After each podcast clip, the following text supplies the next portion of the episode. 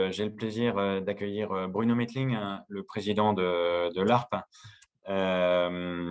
qui, voilà, qui, nous a rejoint. D'ailleurs, je ne sais pas si l'ARP s'appelle encore l'ARP, c'est une question incidente, mais comme le périmètre, le, nom de l'autorité a été modifié par, dans, la, dans la, loi, elle ne s'occupe plus des relations sociales, mais uniquement du dialogue social. Est-ce que, est que le, le, le, nom, le nom, merci, merci Mathias. Le nom et la qualité de ceux qui ont proposé ARP étaient tels que euh, le législateur, dans sa redéfinition du périmètre des responsabilités, n'a pas cru devoir toucher au nom. Donc ça, c'est au moins un acquis. D'accord. La présidente qui demeurera. Très bien, très bien. OK. Euh, donc, euh, je vais introduire un peu cette partie consacrée au dialogue social, qui fait une bonne transition avec les, sujets euh, et remarque euh, soulevée par euh, Yves Wesselberger. qui, et, ensuite, et ensuite, je laisserai Bruno Meckling réagir. Hein.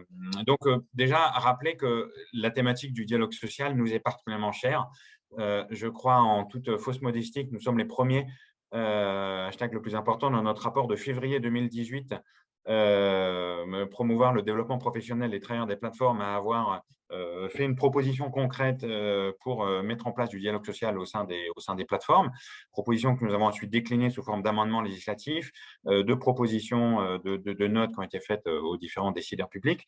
Et c'est suite au dépôt par le, député Taché en juin 2019 de, de, cet amendement sur le dialogue social que le gouvernement l'a repris à son compte et a introduit euh, ce qui est devenu l'article 48 de la LOM et donc euh, l'ordonnance que la ministre du Travail, dans sa grande sagesse, nous a demandé à Bruno Metling, à moi-même et à Pauline Préquesser de, de, préparer au, premier trimestre l'année dernière. donc, c'est une grande satisfaction que l'ordonnance du, 21 avril ait, vu le jour. Euh, et je crois qu'on peut saluer euh, le fait que bien qu'il s'agisse euh, d'indépendants, nous avons désormais un droit de représentation. Il y a des élections qui, et là je parle sous le contrôle du président de l'ARC qui en dirige, qui est à la manœuvre, des élections qui sont prévues pour le, pour le mois de mai. il y a donc une autorité qui est mise en place. et nous avons même, suite au vote, alors je ne sais pas si elle a été définitivement adoptée, cette loi. Est-ce qu'elle a été publiée, la, la loi, avec le, la, loi de ratification de l'ordonnance du 21 avril De mémoire, je crois qu'elle a été en même temps que l'approbation de la nouvelle ordonnance, donc je crois que c'est fait, oui. Donc, d'accord. Donc, euh, moi, j'ai en, tête euh, la date du, 21 du, du, 26 janvier. Mais donc, il y a une deuxième ordonnance. La réponse est oui. Hein. Elle est adoptée. D'accord, très bien. Euh, non, mais adopté, mais, mais, publié. Je n'ai pas vu la publication, mais je n'ai pas, dû, pas dû bien voir. Euh, et donc, il y a une deuxième ordonnance qui euh, va prévoir les modalités de représentation des plateformes, les modalités et les modalités de, dialogue social. Une fois qu'on a dit ça, nous, on a quand même plusieurs propositions à faire. On considère que les choses ne vont pas assez loin.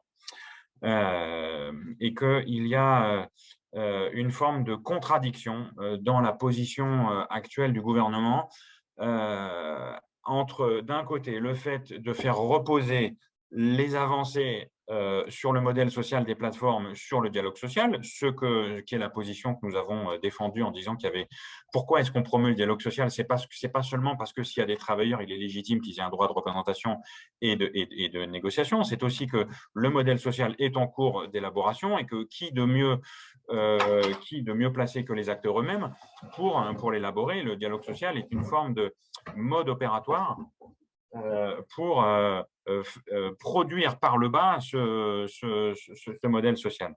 Or, euh, les délais qui sont, qui sont prévus sont un peu contradictoires avec cette ambition de faire reposer sur les acteurs hein, le fait de définir eux-mêmes leur modèle. Là, certes, il y a des élections en mai, mais la deuxième ordonnance n'est pas encore publiée. Or, tant qu'il n'y a pas la deuxième ordonnance, il n'y a pas de mandat pour que les élus puissent se réunir, il n'y a pas de modalité de dialogue social. Et, quand on voit qu'il ne pourra pas y avoir du dialogue social au moins avant la fin de l'année prochaine, compte tenu des délais de publication de l'ordonnance, puis des textes d'application, puis euh, d'élections, etc. Euh, et par ailleurs, euh, il n'y a rien sur le dialogue social au sein des plateformes. là encore, le législateur, et notamment au Sénat, il y a un amendement qui a été adopté pour supprimer le, le, fait que le, dialogue social puisse avoir lieu au sein des plateformes en renvoyant aux acteurs eux-mêmes, mais quand on met les délais bout à bout, ça nous emmène au moins à 2025. Or, on voit bien que sur un sujet aussi où, où l'actualité est aussi chaude, on ne peut pas attendre 2025 pour légiférer. Donc, on, on, donne, on reprend d'une main ce, que l'on prétend donner de l'autre en disant aux acteurs, vous avez la main pour le faire, mais comme on ne leur laisse pas le faire avant 2025, ça ne sert à rien. Donc, je dirais, euh, nous avons euh, trois propositions. La première, c'est de donner plus de moyens aux acteurs. Euh, la, liste euh, la liste euh, des, des, organisations qui se... Je ne sais pas si elle est déjà établie, euh, là je, vais poser la question au, président de l'ARP, si la liste des organisations qui se portent candidates hein, est définitivement établie, mais il y a paradoxalement très peu de collectifs de, de, de, travailleurs de plateforme. Et si, on peut critiquer, si on peut critiquer ça, à la fin, s'il y en a aussi peu, c'est qu'il y a un problème. et un des problèmes, c'est le manque de moyens. Et donc, sinon, et là, on, risque de se retrouver avec les syndicats traditionnels qui ont toute leur place. On a toujours milité pour que les syndicats traditionnels aient leur place en tant que, enfin, dès lors qu'ils ils, obtenaient les suffrages des, travailleurs eux-mêmes, des travailleurs indépendants. Mais si on n'a que, on, a quand même un, problème. Hein. et donc, il faut que l'État s'interroge sur pourquoi est-ce que les, les collectifs de travailleurs ne se présentent pas et sans doute hein, euh, qu'il y a besoin d'un accompagnement euh, de moyens. Parce que pourquoi est-ce que, inversement, les syndicats traditionnels ont les moyens, euh, se présentent? Ben, C'est parce qu'ils ont les moyens de le faire, même si ils n'ont pas forcément l'historique dont disposent les collectifs. Donc là, la première question, c'est renforcer les moyens qui sont accordés à la représentation. Le dialogue social a un coût et, il est légitime que celui-ci soit en partie pris en charge par la collectivité. Après, est-ce que c'est à l'État, est-ce que c'est aux plateformes? C'est sans doute un mélange des deux, mais là, il y a une forme d'échec collectif parce que les, collectifs de, travailleurs ne se présentent pas aux élections, même si euh, il ne s'agit pas de dire qu'ils ont raison de ne pas le faire. On se place plus du point de vue de l'échec collectif. Voilà. même si on peut espérer, comme il y aura des élections dans deux ans, que le problème sera résolu dans deux ans, mais là, il y a quand même quelque chose qui, pose problème. Donc, plus de moyens. La deuxième chose, c'est le dialogue social au niveau des plateformes. On ne peut légitimement pas attendre 2025 euh, ou 2026 pour qu'il y ait du dialogue social qui se mette en place au niveau des, au niveau des plateformes. Parce que là, le dispositif tel qu'il est prévu, c'est euh, euh, on doit attendre qu'il y ait un accord au niveau du secteur pour, que, pour définir les modalités du dialogue social au sein des plateformes, pour qu'ensuite la loi soit modifiée, pour qu'ensuite il y ait des textes d'application qui soient adoptés, pour qu'ensuite il y ait des élections qui soient organisées au niveau des plateformes, pour qu'ensuite on mette en place du dialogue social. Franchement, c'est un calendrier qui n'est ni, réaliste ni respectueux des travailleurs eux-mêmes. Euh, euh, donc, euh, nous plaidons pour que il y ait par la loi l'introduction de modalités de, dialogue social au sein des plateformes le plus vite possible. Il ne s'agit pas de préjuger du résultat, mais juste de permettre aux acteurs de, discuter, ce qui n'est pas le cas aujourd'hui. Le troisième point, c'est le renforcement du pouvoir de l'art. Il n'est quand même pas tout à fait, je, euh, comment, euh, il est plus que symbolique. Le fait que le, le, législateur ait modifié le périmètre d'intervention euh, de l'ARP, qui déjà était très modeste. Déjà, il était très modeste. Rappelons que l'ARP n'a aucun pouvoir de régulation. L'ARP ne, ne n'a aucun pouvoir de, de, de, créer du droit. Euh, L'ARP a, juste le droit d'organiser les élections et, à côté euh, certes, il y a un, statut un peu protecteur pour les, représentants, mais globalement, en caricaturant, l'ARP a le droit d'organiser des réunions. Euh, c'est nécessaire, notamment parce qu'il y a un manque de maturité des acteurs, et donc il est bien qu'il y ait un acteur tiers qui vienne faciliter le dialogue social, mais on ne peut pas se limiter à ça.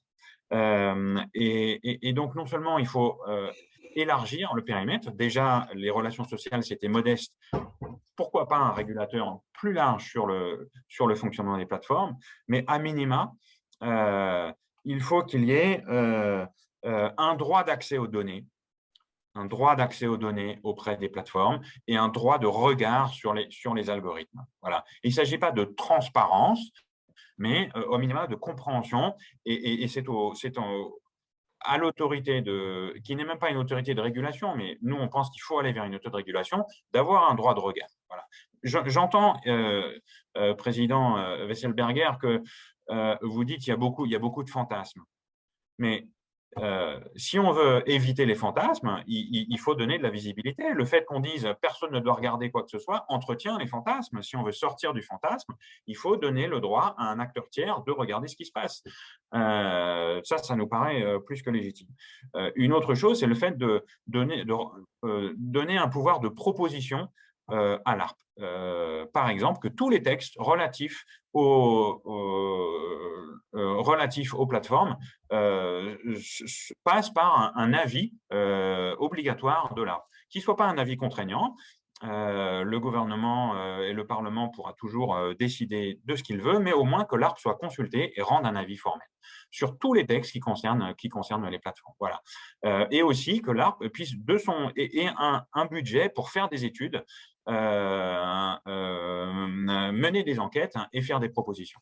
Voilà, c'est un peu les, trois, les trois pistes euh, à court terme qui nous semblent à la fois nécessaires et, actionnables. Renforcer les moyens, notamment pour permettre aux acteurs de s'exprimer, tenir compte du fait que les collectifs de, travailleurs ne se présentent pas.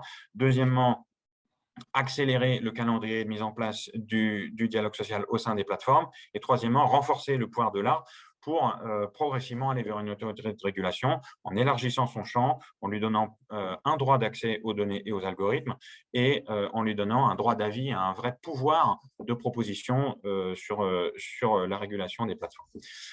Président, je, vous laisse, je vous laisse la parole. Bon, merci, merci, merci.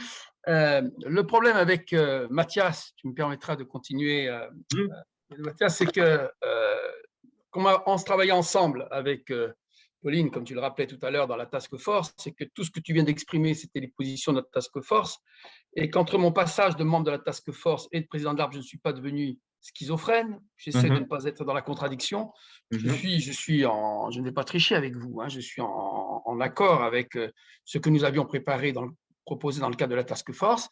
Évidemment, dans ma responsabilité de président de l'ARP, c'est une évolution de, de, situation très claire. Le législateur est, et c'est de lui que dans notre régime, on tire, euh, on tire mhm. évidemment la légitimité, euh, a cru devoir amender sur un certain nombre d'éléments.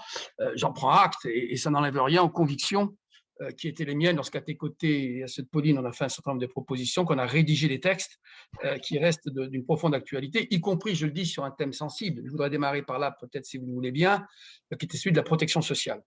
Je veux redire ici de, manière, de manière très claire, à la fois évidemment la légitimité qui est celle du vote euh, du Parlement euh, sur l'inclusion de la protection sociale, non pas dans les thèmes obligatoires de négociation, mais dans les thèmes possibles de négociation.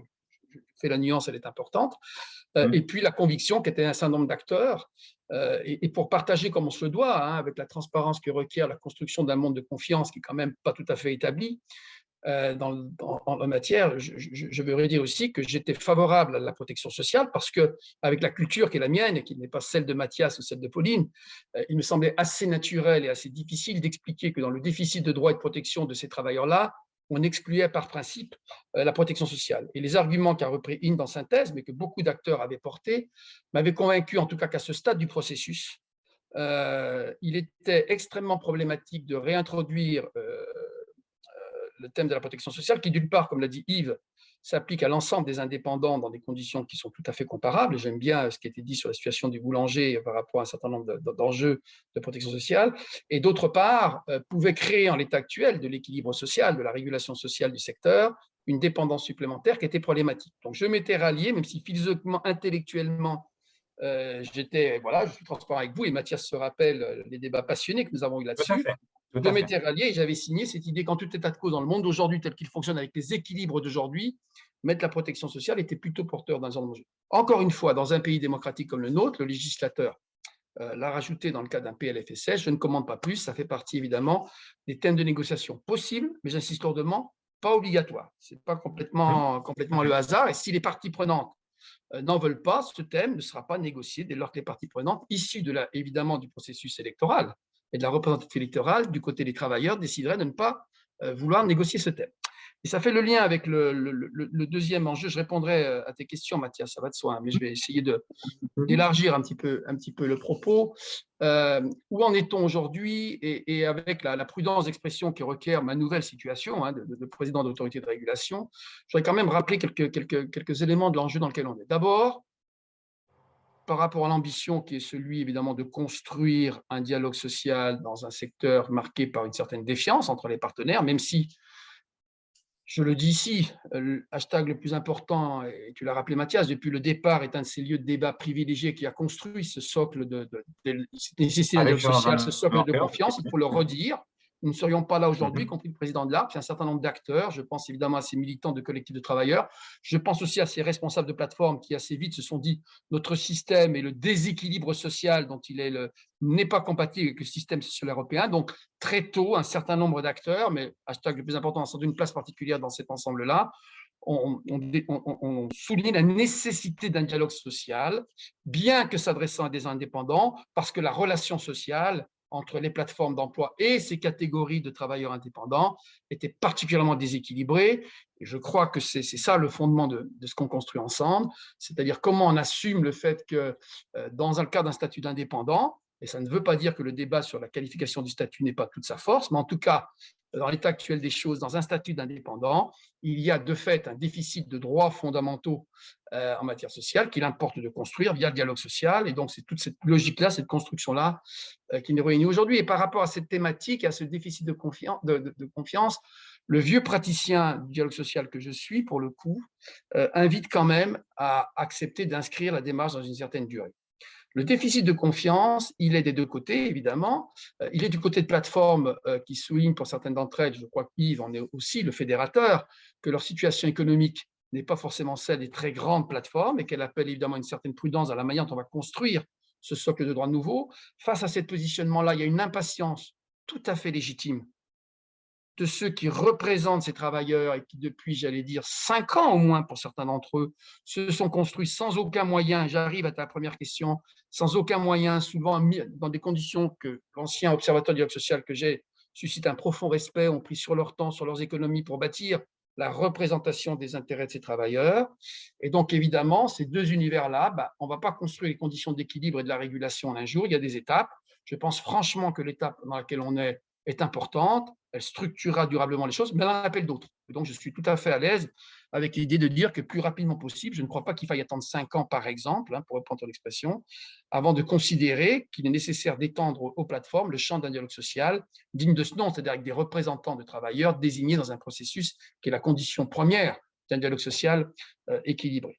Alors j'en viens à la question des, moyens euh, et, de l'élection. Euh, d'abord, je n'ai pas, pas commenté en anticipation, c'est vendredi à minuit qu'on verra qui se présente, hein, c'est clair et vous le comprendrez. je crois que dans la, posture qui est, qui est, celle de l'art, en tout cas et de la mienne, il faut respecter toutes les décisions. Euh, je ne peux pas avoir la naïveté de penser que pour un collectif de travailleurs, par exemple, ce qui s'est passé du côté de Bruxelles, fasse que pour un collectif, il faut analyser aujourd'hui la situation de se présenter à un processus de type de l'ARC, un dialogue social dans le cas du statut d'indépendant, ne se présente pas tout à fait dans le même contexte qu'il y a un an, euh, cher Mathias, quand on a écrit les choses, euh, où à l'évidence, on peut avoir le sentiment qu'un certain nombre de positionnements qui ont été pris, qui fassent qu'il est plus difficile, et moi je respecte profondément cela, pour un collectif de travailleurs, indépendamment des moyens, hein, d'aller dans un processus électif dans le contexte, j'allais dire, de ce qu'ils peuvent observer au niveau européen. Moi, mon rôle, ma responsabilité dans le prolongement de nos travaux, c'est de dire, il y a aujourd'hui plus de 100 000 travailleurs euh, dont il est important d'assurer une représentation dans une dynamique de dialogue social pour ouvrir des nouveaux droits dans le dialogue social et négociation collective. Ça reste profondément vrai et ça reste une équation incontournable dans les années qui viennent quelles que soient les issues, mais je peux comprendre qu'un collectif de travailleurs considère que le positionnement politique qu'il y a derrière ces dynamiques-là rend plus compliqué aujourd'hui son acteur. Donc moi, je suis très serein et je dis que si dans les deux ans qui viennent, et c'est évidemment la responsabilité, les acteurs sociaux, et pas l'ARP, hein, je, reviendrai là-dessus, les acteurs sociaux font la preuve de leur capacité à construire des accords porteurs de droits nouveaux, en particulier sur le thème des revenus, de la ce tout ce que vous avez évoqué, qui est le premier thème attendu, bah, je crois qu'on crée une dynamique qui fait que dans deux ans, et encore une fois, le dialogue social s'est structuré sur des décennies dans le monde du salariat, il n'y a aucune raison qu'il se construise, qu'il se finalise en deux ans dans le monde des travailleurs indépendants. Il y a urgence. Faisons la preuve que sur de manière très pragmatique sur un certain nombre de thèmes, et en particulier les revenus des droits nouveaux, et je suis convaincu que dans deux ans, un certain nombre d'acteurs qui peuvent ne pas se positionner aujourd'hui seront amenés à, rejoindre cette dynamique. En tout cas, c'est le pari que je fais dès lors qu'on aura réussi. Si à l'inverse, on n'avait pas réussi, et je le dis tranquillement, eh ben, il faudra en tirer toutes les conséquences, y compris sur la pertinence de la démarche. Je me permets de dire qu'elle était la nôtre, parce qu'on partage le sentiment que le dialogue social, pour répondre à ses besoins, ses besoins est ouvert.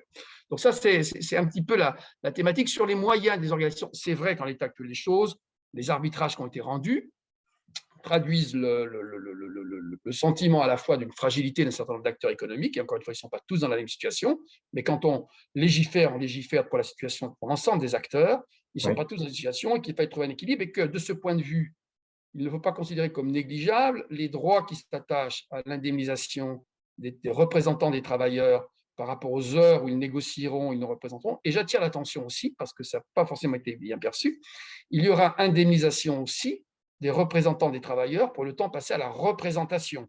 Autrement dit, ces représentants des travailleurs, quand ils mobiliseront, quand ils quand ils joueront leur travail de construction d'une position, pourront bénéficier d'un certain nombre de soutiens financiers. Je ne suis pas en train de dire que ça règle les problèmes financiers d'organisation et l'investissement souvent personnel qu'ils ont dû faire dans le rôle militant qui était le leur, mais à l'inverse, je dis que c'est quand même mieux que la situation d'aujourd'hui, qui les voit euh, obtenir quelques subsides du côté des, dans le meilleur des cas, des, municipalités de Bruxelles, mais qui, voilà. Donc je dis qu'on va franchir une étape en reconnaissant leur rôle, leur utilité. Il y aura un financement public via les plateformes euh, de cette responsabilité sociale, parce que c'est une autre conviction que j'ai portée, quitte à ne pas être très populaire, au moins sur ce point-là, c'est que ce n'est pas anormal que même dans une situation économique très diversifiée selon les plateformes, il était assez logique qu'elles financent via un dispositif mutualisé, évidemment, le coût de la démocratie sociale qu'on était en train de faire euh, émerger, que ce ne soit pas de nouveau, avec tout un débat que l'on sait derrière très sensible, le budget de l'État, c'est-à-dire les citoyens qui pouvaient contribuer au financement là où les entreprises ont le sentiment de financer les thématiques de dialogue social. Je reste euh, sur cette politique, ce qui veut dire évidemment qu'il y a des contraintes sur la nature de ces financements euh, qui sont réels. Donc ça, c'était pour répondre à la première des thématiques. Sur le dialogue social, les plateformes, j'ai toujours eu une conviction, et Mathias, c'est un débat qu'on avait eu, c'est-à-dire que euh, on voit bien que l'idée de ce premier niveau de dialogue social, c'est en particulier de permettre l'homologation d'accords, euh, imposant à l'ensemble d'un secteur un minima, une, terme de socle de, de droits qui s'appliquera à tous pour sortir d'une logique que d'aucuns qualifient de dumping social. C'est-à-dire qu'il y a toujours dans ce monde en mutation un nouvel arrivant qui peut évidemment, s'il n'est pas tenu par des accords sectoriels, conduire à des ruptures qui justifient de bonne foi ou pas, hein, la remise en cause de telle ou telle situation.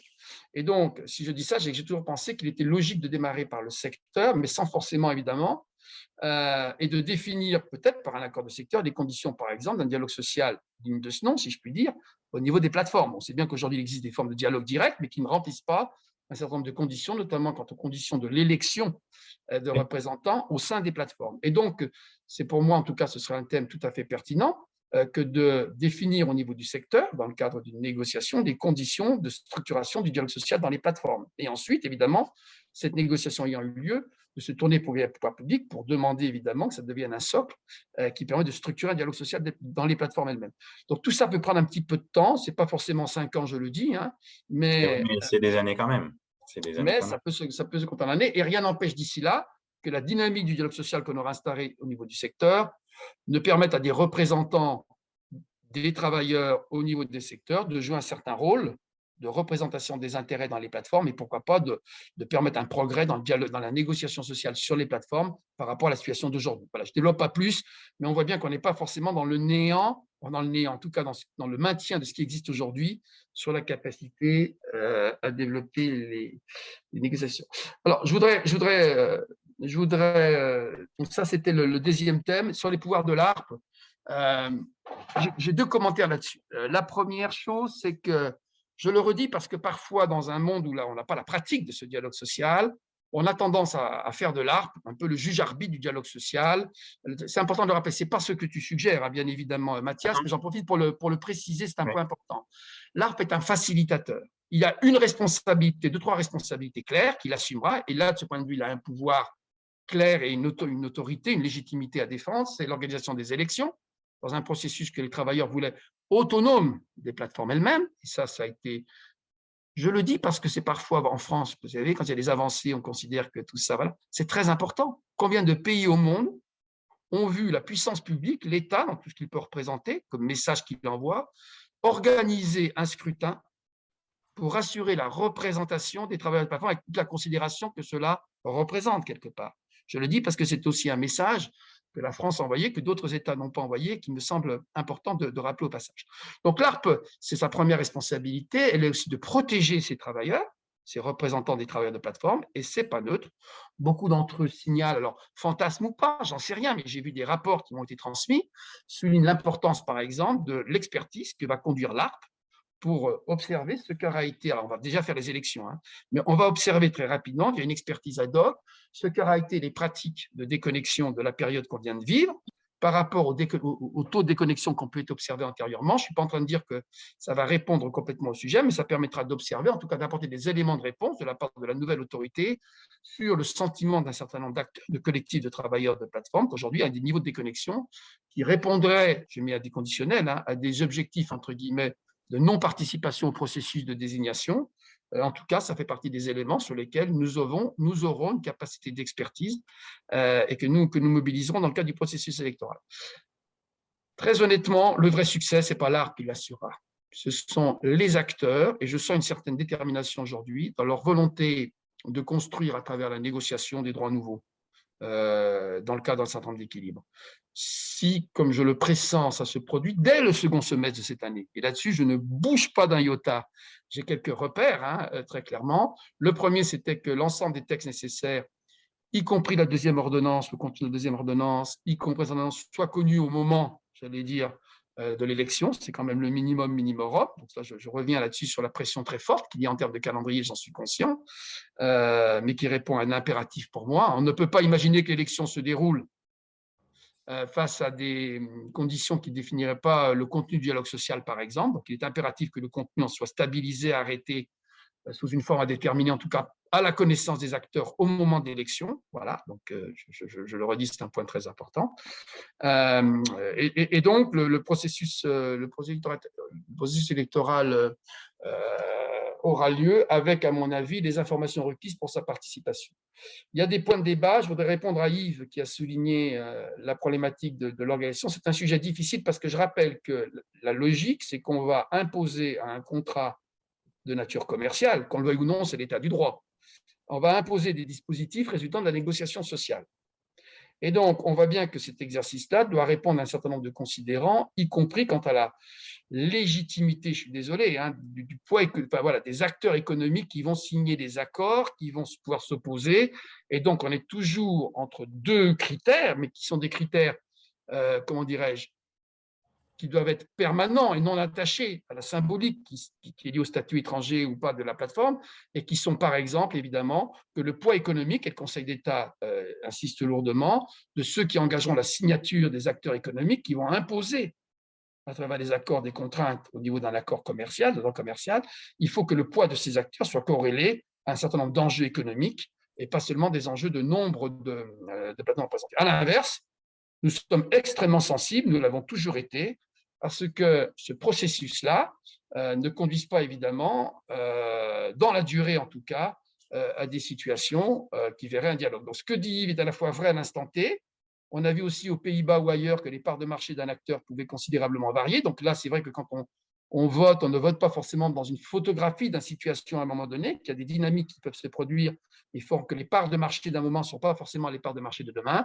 Mais je vois bien, et je veux le dire à Yves en toute transparence, que nous sommes les premiers à être attentifs évidemment à ce qu'aucun acteur, quel qu'il soit, ne puisse être en situation de monopole dans le processus de décision. À l'inverse, nous sommes tenus de par le droit, j'allais dire, de qualifier la légitimité économique à partir d'indicateurs qui sont des indicateurs corrélés à, en partie, en tout cas, à l'activité, euh, qui nous contraignent dans le champ de ce qu'on va pouvoir faire. Je ne vais pas plus loin parce que tout ça, c'est des arbitrages subtils et Yves met tout son poids, vous l'imaginez, mais d'autres aussi dans, dans, les décisions qui relèvent des pouvoirs publics et pas du président de l'ARC. Il faut que j'apprenne à me détacher un peu euh, de ces, niveaux-là, même si on a beaucoup contribué en amont. Mais c'est un sujet difficile, en tout cas, dans lequel euh, le droit n'est pas complètement extérieur par, rapport aux enjeux, mais, la critique d'Yves, elle est, elle est, réelle. En tout cas, les enjeux de trouver le bon équilibre n'est pas, pas chose aisée. Mon seul petit message, c'est de dire qu'on a vu dans certains pays ces parts de marché évoluer considérablement, et heureusement que la règle de droit avait été établie, nonobstant les situations de parts de marché à un moment donné. Rien ne dit que dans le monde du numérique qui peut évoluer très vite, des nouvelles disruptions, des nouveaux acteurs ne prennent pas très rapidement des parts de marché. qui conduirait évidemment à, relativiser les critiques auxquelles un dispositif, à un moment donné, peut faire, peut faire l'objet. Est-ce que j'ai répondu au aux trois questions de Mathias ou pas? Tout, à fait, tout à fait. Je me permets, avant de, passer la parole euh, pour, conclure, euh, s'ils veulent réagir à, tes propos, à, Yves Wesselberger, Intelivrici et, et Christophe Tessier, euh, une petite question sur le calendrier de publication de la deuxième ordonnance. Donc, tu as souligné que un premier projet a déjà été partagé avec, avec les acteurs pour qu'ils chacun puisse savoir à quoi s'engager avant les élections. Mais le, le calendrier de publication, est-ce que, est -ce que tu, tu, as une idée de quand est-ce que le, L'objectif est fixé, mais j'ai eu tellement d'objectifs euh, revisités parce que ça ne dépend pas que de l'administration ni de l'art, ça dépend du Conseil d'État. Enfin voilà, il y a toute une série mhm. d'enjeux importants là-dessus. Mais c'est vrai qu'on reste dans un objectif de porter à connaissance, en tout cas, que les éléments stabilisés d'une deuxième ordonnance soient rendus publics avant les élections. Voilà, ça c'est l'objectif Ça veut dire que tout sera, le procédure sera complètement achevé, mais en tout cas, la copie sur laquelle euh, se déroulent les élections soit suffisamment stabilisée au, niveau d'État pour pouvoir être, être connue. Et tu sais qu'en la matière, il suffit de déposer un texte euh, au Parlement pour qu'il puisse avoir euh, l'autorité nécessaire pour fonctionner. Ok, donc l'idée, c'est toujours de déposer le texte au Parlement avant les élections. C'est l'objectif très ambitieux. En tout cas, non, je ne dis pas. Je, je, si ce n'est déposé, parce que tu sais qu'il y a des acteurs multiples, en tout cas que la copie stabilisée soit portée à la connaissance de tous les acteurs dans une démarche euh, qui, n'appellera pas de la part des pouvoirs publics de réouverture du sujet, sauf, encore une fois, euh, si le dernier avis du Conseil d'État faisait apparaître tel ou tel élément de modification. Mais on est, on est quand même dans cette, dans cette logique-là et le gouvernement euh, est mobilisé. D'accord, très bien. Merci. Il nous reste trois minutes. Est-ce que euh, Yves Wesselberger, Intelidrici ou Christophe Tessier, vous voulez. Christophe, je suis désolé, je n'étais pas, présent, j'ai rejoint trop tard l'intervention, je n'ai pas entendu votre intervention, ce qui fait que je n'ai pas pu apporter d'éléments et je m'en excuse. Je, vous, je, vous, en prie. moi, moi, je. Pardon. Ah, non, non, non je, non, je voulais juste réagir sur le, point, euh, alors de, l'extérieur, hein, sur le point euh, définition des, des modes d'organisation du, du, dialogue social ou de la négociation au niveau de l'entreprise, donc au niveau de la plateforme, euh, par un accord sectoriel ou par la loi, comme je comprenais que, que, que, Mathias le défendait pour le, pour le plus important. Je, comprends, je comprends bien ce, que, ce que vous expliquez, je pense, Monsieur Metling, sur, le, sur la, le bien fondé à ce que le secteur ou l'accord sectoriel puisse organiser les modalités du dialogue social dans la plateforme. Il y a ça une logique du point de vue de la, dynamique de dialogue, la construction de la confiance, etc. Bon, mais en revanche, c'est vrai que d'un autre côté, dans la mesure où il y a quand même un fort parallélisme entre le, système qui se, construit et ce qui existe pour les travailleurs salariés, euh, bah, pour les travailleurs salariés, le, les modalités de la structuration du dialogue social en entreprise euh, est quand même principalement le fait de la loi en France. Euh, donc, bon, il y, a, du pour et du contre selon qu'on se place derrière en pratique, mais voilà, c'est une, micro, micro remarque. Pertinente. Euh, Yves, Yves Selberger. je voudrais juste rebondir 5 secondes sur le sujet du, de l'homologation. On ne cherche pas du tout des règles qui soient euh, euh, pas stables dans le temps, qui ne puissent pas s'appliquer quand la situation change. Une première version de l'ordonnance nous a été présentée il y a, quelques, il y a une semaine ou dix jours et, et stipulait que il fallait 30% euh, de poids économique, qui est une combinaison de nombre de travailleurs et de chiffre d'affaires, pour s'opposer à l'homologation d'un accord. C'était assez tendu.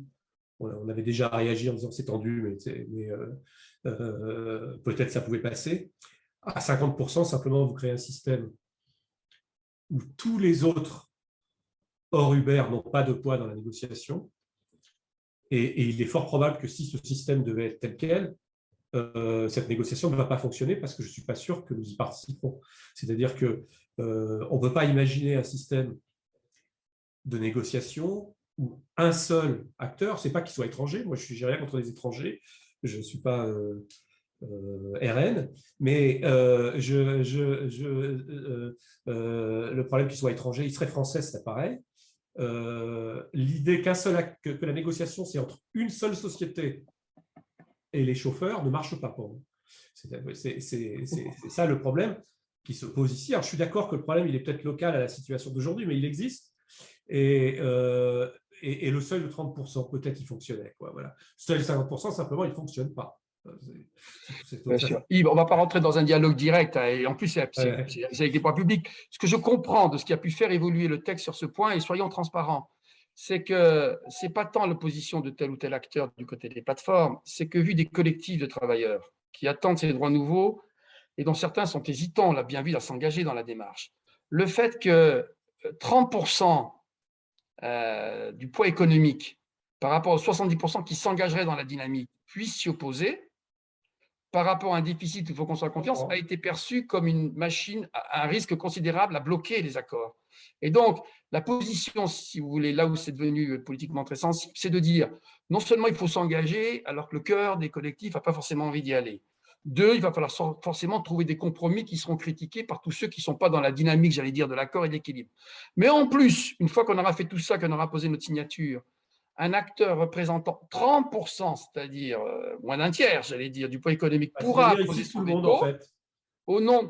Non, non, mais je me permets de partager hein, ce qui est derrière les. Voilà, pourra s'opposer, faisait, euh, euh, comment faisait sentir aux acteurs, là je parle bien des, aux représentants des travailleurs, un risque de, non-efficacité du dialogue social supplémentaire par rapport à un droit de veto que je rappelle qui se mobilise à 50%. Voilà.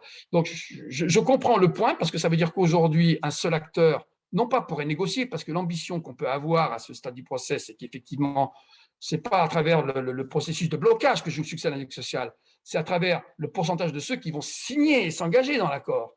Et là, je parle bien évidemment de, la possibilité de bloquer l'homologation d'un accord social.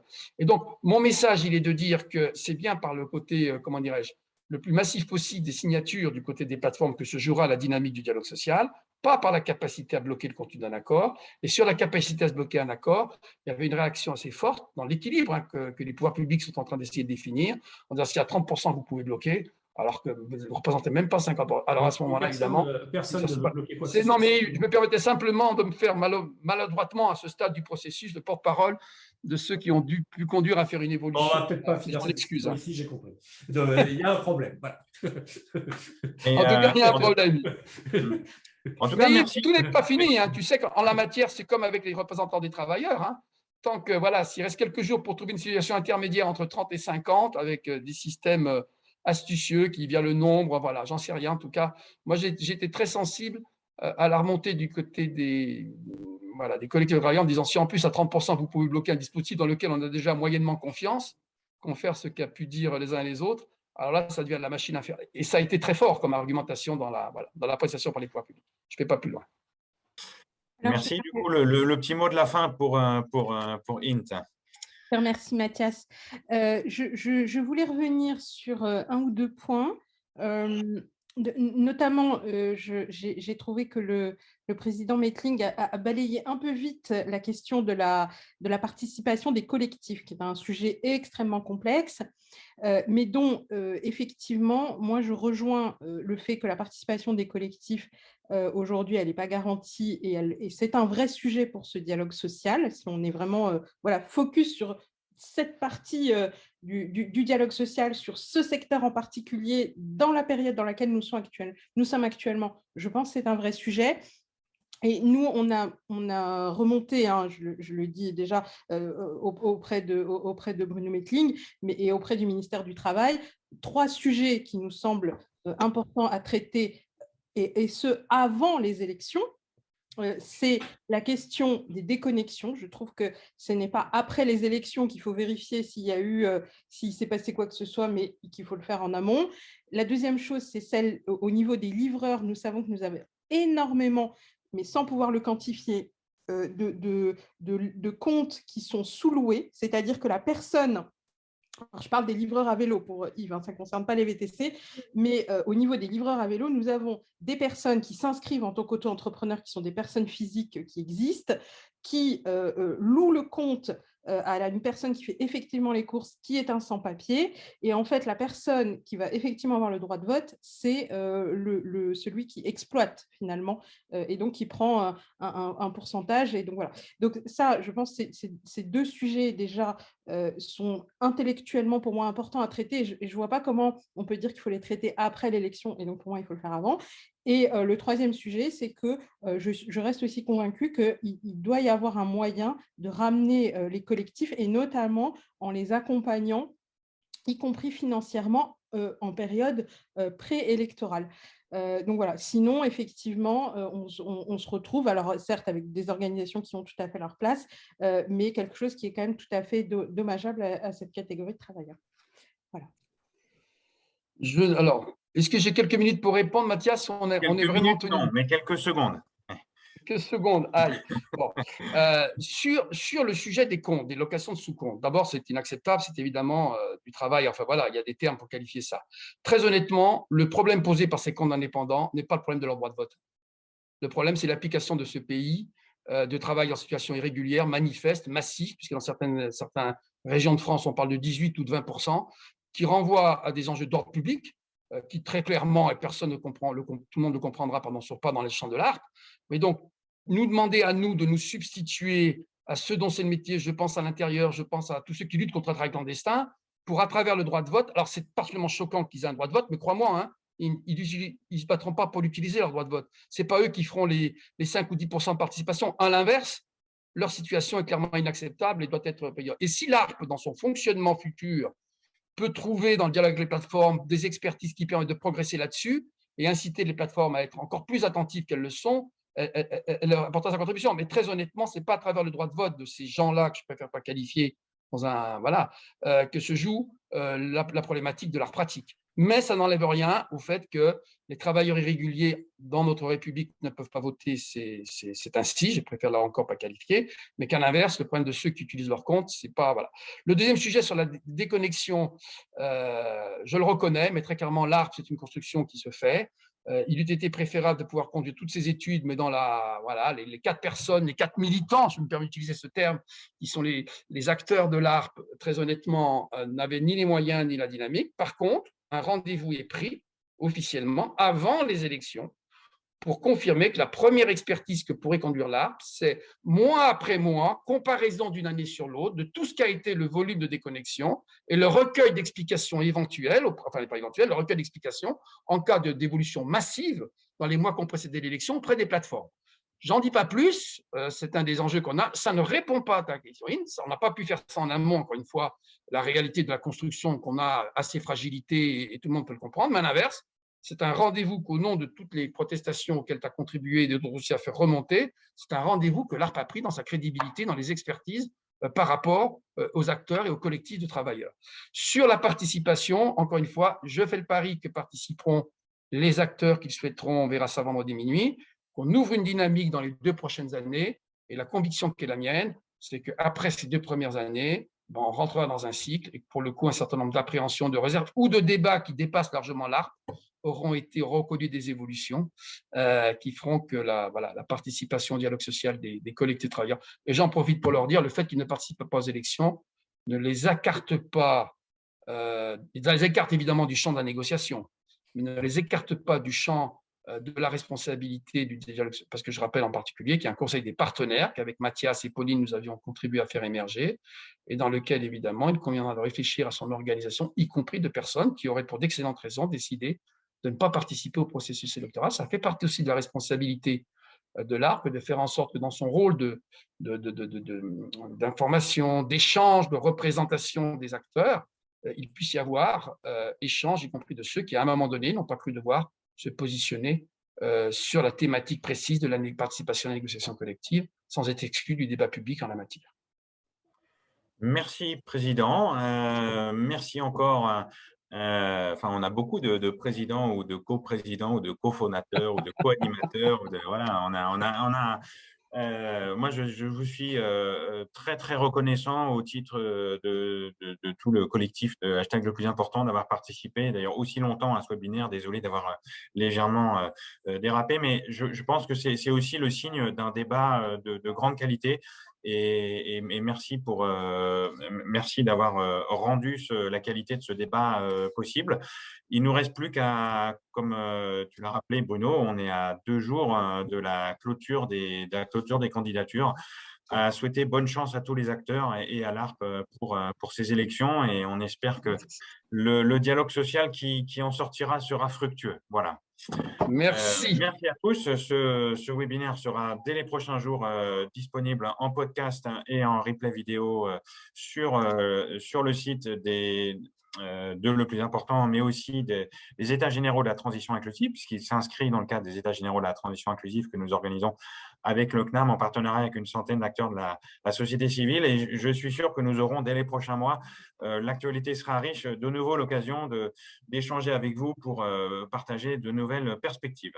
Merci à tous. Et, merci à vous. Merci, beaucoup. Merci. Bonne fin de journée.